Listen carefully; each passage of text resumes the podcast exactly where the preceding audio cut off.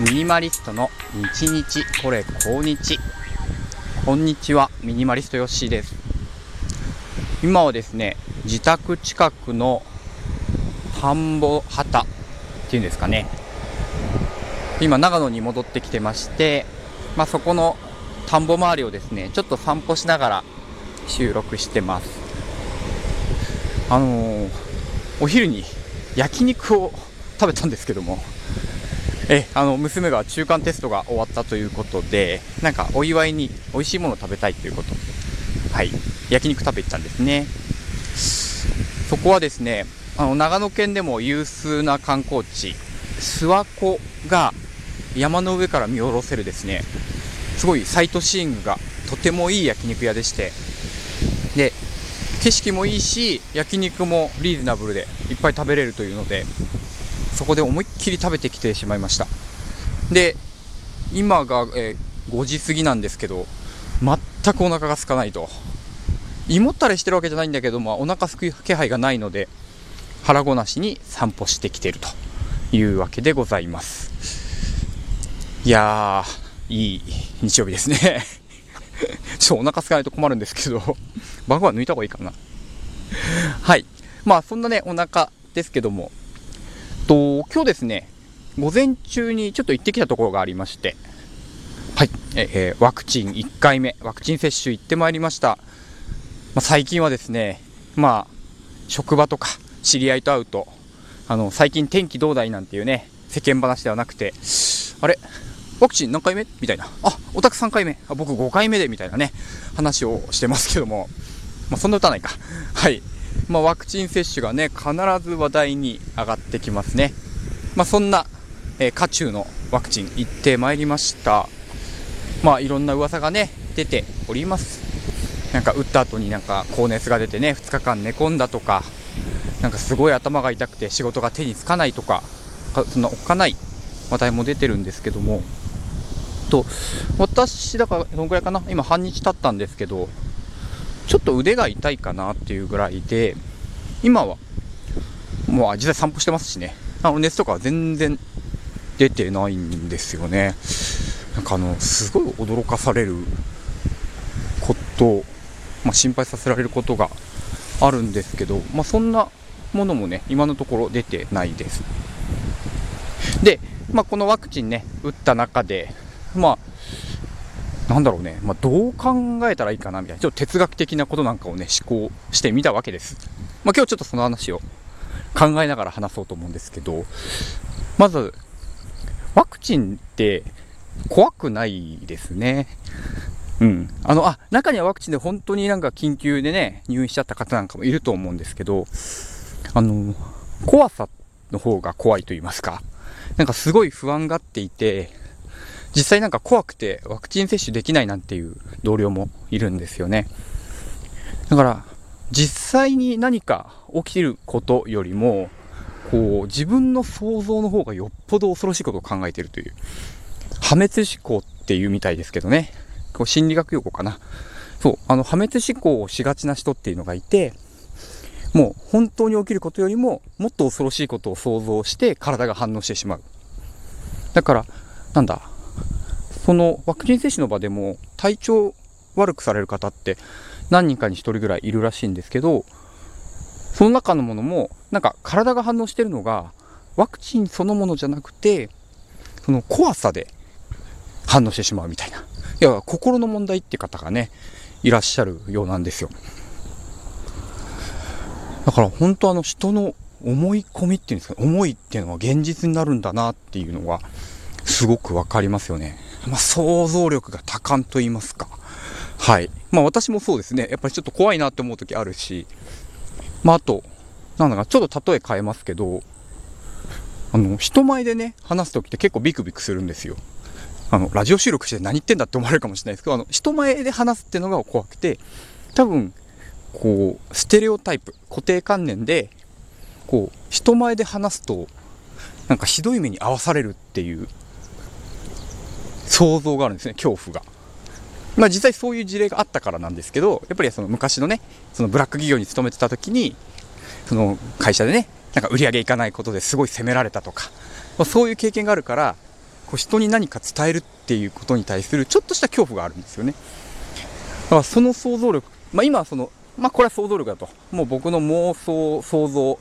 ね虚構に過ぎないって分かっててもやっぱ体は反応してしまうっていうことが実際にあります。本当にあります。まあこういう妄想ってのはねなんか小説読んでる時とかねなんか楽しいものなんかアニメ見てる時とかだけになればいいんでしょうけどなかなかそういうわけにいかないと。まあ体はねまあわがままなものでございます。もう皆さんもないですかねこういうのね。まあ例えばですけど美味しいものの写真を見ていれば唾液が出てくるし逆にまあちょっと想像食事のこと方すいません。あの虫を食べるみたいなね。はい、私が今までで一番引いたのはあの無菌状態で育てたゴキブリを素揚げで揚げて食べるみたいなのを見たことあるんですよ。確か神奈川県にそんなお店があるらしいんですけどまあ引きますよね。上ってなるんです。で多分問題ないと思うんですよ。無菌状態であればね。嘘じゃなければ。けどやっぱりゴキブリを食べるって言われた瞬間に体が反応してしまう。なんてこともねあると思うんですよねだからワクチン接種も実際はなんか、大したことないというか、まあ、実際打ってみて全然痛くも痒くもなかったんですよね。なんだけど、やっぱりそれまでの想像と噂が、こう、さらに物事を悪化させるっていうね、いうのは、すごい感じました。なんか、まあ、コロナ、一連のこのコロナ騒ぎにも言えることですけど、なんだろうな、ロナにかかることが怖いんじゃなくて、コロナにかかったらどうしようって考えてる自分の想像が怖いし周りがコロナにかかったら私はもう終わりだって思ってる同僚の動揺っぷりに心配しますね。だからもう本当にみんなかかっちゃえばいいのにって思うことがあります。あのちょっと不謹慎な言い方になるんですけどそのぐらいなんかこう想像力って怖いものなんだなっていうのを感じていてうん、なんか使い方気をつけなきゃなって思うんですよ。だから、ここでね、そのシンプル思考の発想考えてみたいんですけど、まあ、シンプルにね、考える。いろいろごたごた考えない。まあ、どうするかっていうと、これなんだっけな。ああ、本の名前忘れちゃったな。行動心理学の本じゃなくて、なんか、心の柔軟さ、レジリエンスだ。レジリエンスの教科書って本に載ってた話なんですよね。なんかその宇宙飛行士とか F1 レーサーとか過度なストレスを抱えている人たちがどうやってそのストレスを解消してるかっていうのをまとめた本なんですけどその中の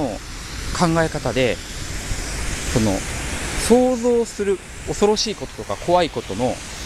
確率をしっかり考える。何パーセントで起きるかを考えるっていうものがあるんですよね。これ結構読んだ時にああなるほどなって思ってまあなるべく実践しようとしてるんですけども例えばそのファイザー製のワクチンを打ってあ私ファイザー打ったんですけどファイザー製のワクチンを打った時に何パーセントの確率で悪いことが起きるのか。例えばほとんどの人は筋肉痛っぽい痛みが出ます。これもリスク低いですね筋肉痛なんで誰でもあることなんでで0.00何パーセントの確率でなんかこう意識を失ったりすることがありますみたいな。ね、例えば0.001とか言ったら1万人とか10万人に1人なわけですよね。で、これサイコロとかに例えてみるんですけど、それってサイコロを5つ振ってとか6つ振って全部1が出る確率とかなんですよね。で、こうやって例えてみると、まあ起きないかなって思える。もしくは、まあ起きない。ゼロじゃないけど、まあほぼ起きないっていうことになると怖さが減るわけです。でなんかそういう怖さに負けてしまう人ってこのサイコロを想像してないと思うんですよね。だから必ずサイコロ6つ振ったら必ず1が6つ並ぶ。並んだら恐ろしいことが起きる。もう終わりだ！みたいな。絶対ダメだって考えてしまう。それがその怖さが増え増えてしまう。だから想像したことの確率を考えていないっていうのがまあこのコロナも関わるし破滅思考になっていってしまう考え方の弱点なんだと思います。まあ、そういったわけで、まあ、ちょっと、まあ、コロナのね、ワクチン接種からまとめますけども、のコロナワクチン、まあ、大したことなかったです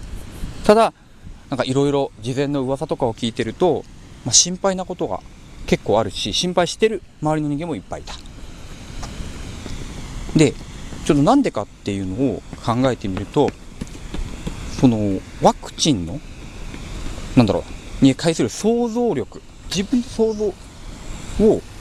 えうまく考えられてないんじゃないかということなんですね。その起きたことそれがどのぐらいの確率で起きるのかっていうのまで考えていないともう自分の頭の中で考えたことが何よりも現実味があって絶対に起きることだって思い込んでしまうこと。これが本当に危ないことだな。本当にコロナにかかることより怖いことだな。っていう、まあ、振り返りを、まあ、この今日のワクチン接種の中で感じました。超真面目な話しましたね。はい。まあそんなわけでねあの、まあ、レジリエンスのねその確率を考えるっていうものをワクチン接種からちょっと学ぶことができたので、まあ、皆さんもやっぱり周りでコロナ流行っていておっかないなっていうふうに思う方多いと思いますけどあの本当の病気よりもあのその考えてる気持ちこううだうだうだってもまだ起きてもいないことを考えてしまうっていうこう複雑な思考の方が危ないのであのもっとシンプルにあのいやまだ起きてないし起きる確率は低いよっていうのをもっとあの客観的にね見ていければなっていうふうに思います。では、えー、今日もお伝えさせていただきました。お腹空いたかな？いや全然空いてないですけど。はい。えー、ちょっとは食べれるように頑張りたいと思います。ミニマリストヨッシーでした。また聞いてください。